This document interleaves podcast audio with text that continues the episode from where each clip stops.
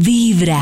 Ayer tuvimos la oportunidad de hablar, de hablar de primera mano con Jessica Cediel, que ya tuvo en los últimos años que librar una gran batalla judicial, médica y además emocional por los resultados o el mal resultado que le dejaron los biopolímeros. Pues a propósito de eso, quiero contarles que hoy tenemos la oportunidad de hablar con la doctora Carolina Martínez Torrado. Ella es una reconocida dermatóloga que tiene toda la experiencia y preparación.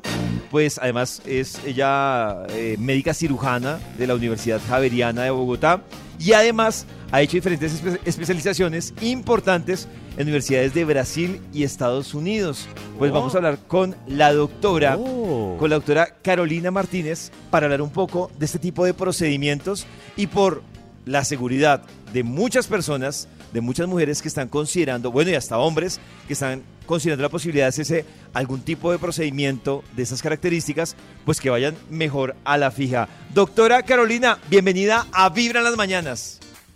Hola, buenos días. Muchas gracias por esta invitación. Doctora Carolina, yo creo que una de las preguntas más importantes es, uno, ¿qué debe tener en cuenta a la hora de tomar la decisión de hacerse uno de estos tantos procedimientos que, que existen?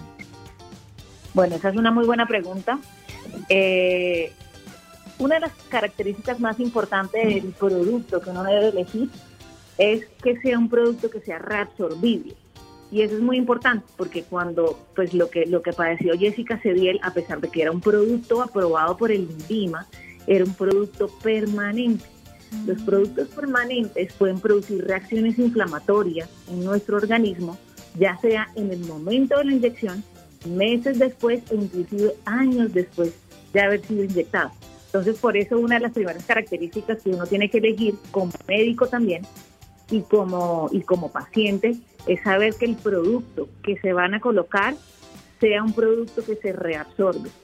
Y lo más importante es que además de esto, las cantidades de los productos que nosotros colocamos en nuestro organismo no deben ser grandes cantidades. Entonces, ya sea que coloquemos un estimulador de colágeno para la cola o para la piel, para el abdomen, esto no debe excederse en cantidades porque también las cantidades pueden generar una reacción autoinmune. Doc, tú tienes una cantidad de tratamientos, porque además eres una dermatóloga, pues de la más reconocida, que atiendes una cantidad de famosos y que, digamos, las personas pueden tener la seguridad de que están con un profesional. Y una de las cosas que pasa cuando uno ve lo que le pasa a las mujeres por ahí por el mundo es que resultan en las manos de una persona en la que confían y que mm, de repente no saben ni qué les van a hacer. ¿Qué recomendaciones de seguridad das tú cuando una persona quiere hacerse cualquier tratamiento estético? ¿Qué, lo, como, qué, hace uno para saber que va a la fija y que no está tomando un riesgo? Bueno, eso, esa es una muy buena pregunta. Eh, primero que todo, aquí también quisiera hablar de los entes reguladores en Colombia. Eh, no quisiera hablar mal del INVIMA, pero anteriormente una de las cosas que nos daba seguridad a los médicos es que cuando los laboratorios nos llegaban y nos decían este es un procedimiento y es un producto aprobado por el INVIMA, nosotros suponíamos que el INVIMA ya había realizado las adecuadas pruebas para saber que era un material idóneo para poder eh, utilizarse en cualquier paciente. Entonces nosotros nos sentíamos ya muy tranquilos. Hoy sabemos que no es tanto así. Hoy sabemos que a pesar de que, de que los biopolímeros eran unas sustancias aprobadas por el INVIMA y los médicos lo colocaban a libre demanda, colocando algo que era legalmente colocado en Colombia, tenían estos efectos secundarios. Entonces, ya sabemos que a pesar de que un producto tenga INVIMA, no quiere decir que sea un producto que es seguro. Esto es muy importante. Yo creo que la característica más importante para nosotros elegir lo que vamos a hacer es saber que estamos con un profesional serio, con un profesional con el suficiente reconocimiento que se va a preocupar y a estudiar el producto que va a colocar en cada paciente. Existen hoy en el mercado muchas novedades. A mí todos los días me están llegando con productos nuevos y me dicen, eh, doctora, pruebe este producto, se lo regalamos, o doctora, pruebe este producto, le vamos a dar un viaje para que usted pruebe.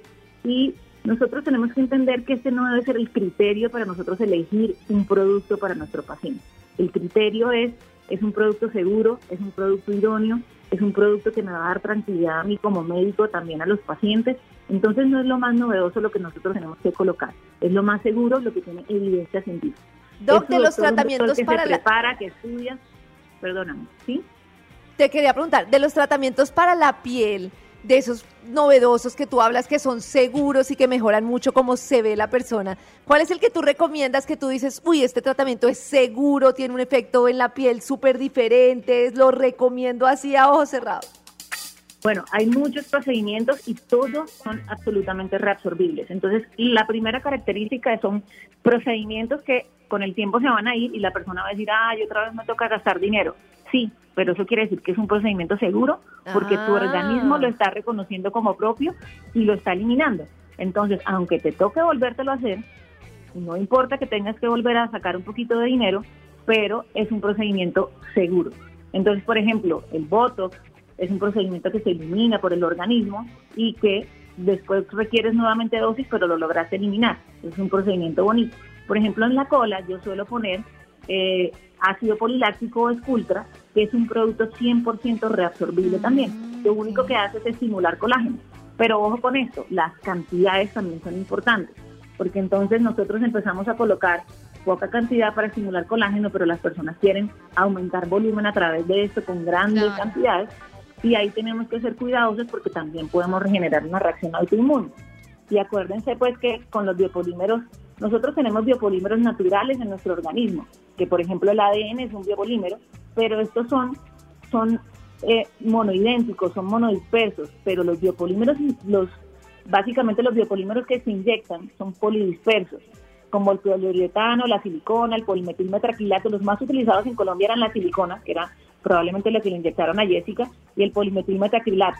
Entonces lo que pasaba con esto es que cuando se inyectaban en grandes cantidades, a estas personas después de un tiempo empezaban a generar como bolitas en la piel. Sí. Yo veo hoy muy en día eso, y hay personas que nunca generaron reacciones, hay personas que no generan reacciones, pero por ejemplo, hoy cuando vienen a inyectarse en mi consultorio que le ponga algo en la cola y yo veo la cola como, como dura, una persona que no hace ejercicio, hoy nosotros tenemos ecógrafo en el consultorio y revisamos, porque muchas personas, así como Jessica, no saben que tienen biopolímeros en el organismo. Esto es importante creen que les pusieron vitamina C y en centros importantes y en centros reconocidos aquí en Bogotá, porque me ha pasado con muchos pacientes, les mando a hacer la resonancia magnética nuclear, que es el procedimiento idóneo para detectar si tienen ahí biopolímeros o no, o les mando a hacer ecografías con personas que tienen certificados y que saben hacerlo, y nos damos cuenta que efectivamente tienen biopolímeros ahí y pensaban que les habían puesto vitamina C. Ay, no. Pero Doc, tengo una duda, ese, ese cambiazo, por decirlo de alguna forma, ocurre porque es más económico el biopolímero que, que la vitamina o porque terminan engañadas, digamos, de esa forma? Bueno, el biopolímero es supremamente económico. Lo que pasa es que como es- el biopolímero era muy asequible, e inclusive en centros de estética lo colocaban, no solamente médicos, Ah. en cualquier centro de y estética. qué susto. como- entonces, como ellos tienen eh, la oportunidad de poner vitaminas, le dicen, vamos a ponerte estas vitaminas que te ponen la cola bonita. Inicialmente, en pocas cantidades, él empieza a generar un efecto muy bonito en la piel. Entonces, la persona siempre vuelve por más y vuelve por más. Y esto te lo digo porque lo veo en el día a día en cantidades impresionantes, la cantidad de pacientes y de, y de, y de personas, inclusive reconocidas Sí. en el medio, que uno ve y dice, Dios mío, no puedo creer, le decían que le ponían vitaminas, fue a un centro reconocido y cuando vamos a ver estaban llenos de biopolímeros. Cuando vamos a ver, Doc. biopolímeros. Colombia pues es un país reconocido mundialmente por la nalga grande, entonces el que tiene la nalga pequeña pues se siente un poco acomplejado como yo. Eh, usted que recibe pacientes seguido, ¿cuál es el principal motivo para uno quererse crecer la- las nalgas? Pues más para verse por No, pues, vanidad. No sé, ah, pues lado puede ver, esta trabaja en este lado, esta el marido le dijo, esta es- eh, eh, es- eh, le duele el hueso al sentarse. ¿Por qué se pone nalga en Colombia, Doc? Bueno, ya sabemos que idiosincráticamente en Colombia tenemos esa tendencia a tener un cuerpo más esculpido. De hecho, nosotros vemos que inclusive las cirugías plásticas en Colombia son bastante requeridas a nivel mundial porque son los cirujanos que más esculpen el cuerpo y tienen más experiencia en el agrandamiento glúteo. Cuando uno ve a una persona europea idónea, uno ve que no les gusta tener cola, no les gusta tener senos, pero aquí se usa la mujer O sea, les gusta su cuerpo. Claro. Doc, eh, la Doc tiene. Ustedes pueden, para un tema seguro y además para cuidados dermatológicos y todo, seguir a la Doc en Caro Martínez Dermato, que tiene una cantidad de publicaciones, ¿cierto? De cómo cuidar la piel en las noches, eh, los productos que son sanos, qué tratamientos se deben usar. Y a mí me parece que el tema de la seguridad es clave. O sea, ¿cómo le va a poner uno la nalga, la cara o lo que sea a cualquier. Y más si tú dices que No, lo, engañan a uno, qué susto. Entonces, para que la sigan ahí. seguros y ojo con esto que quiero terminar con algo muy interesante y muy importante y son a veces las personas dicen tengo biopolímero no me interesa quitármelo de una vez para qué me lo va a quitar es importantísimo pues que hablen con los cirujanos y vean las posibilidades porque si tienen grandes cantidades es posible que no les hayan generado nada en este momento pero que puedan generar después. Y existe un síndrome que es el síndrome de ASI que es un síndrome bastante grave que en algunas personas ha generado inclusive muerte y que, y que su reacción puede ser inclusive hasta 60 años después de haberse colocado el producto. Esta es una reacción autoinmune que se genera por haber colocado una sustancia extraña y el organismo empieza a reaccionar atacando el mismo organismo. Entonces generan enfermedades como lupus, artritis, eh, enfermedades autoinmunes gravísimas. La persona se siente fatigada, cansada, sin ánimo, sin ganas de nada y no entienden por qué. Porque estos biopolímeros lamentablemente migran también, generan al- alteraciones articulares como le pasó a Jessica y todo esto.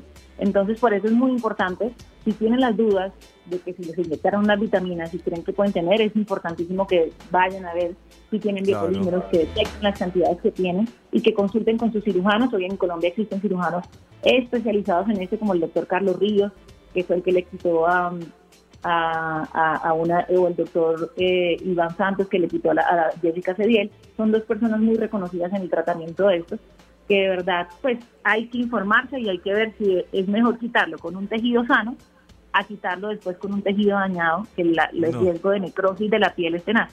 Yo he tenido muchos pacientes cuando ya me llegan con un inicio de necrosis en la piel por el biopolímero.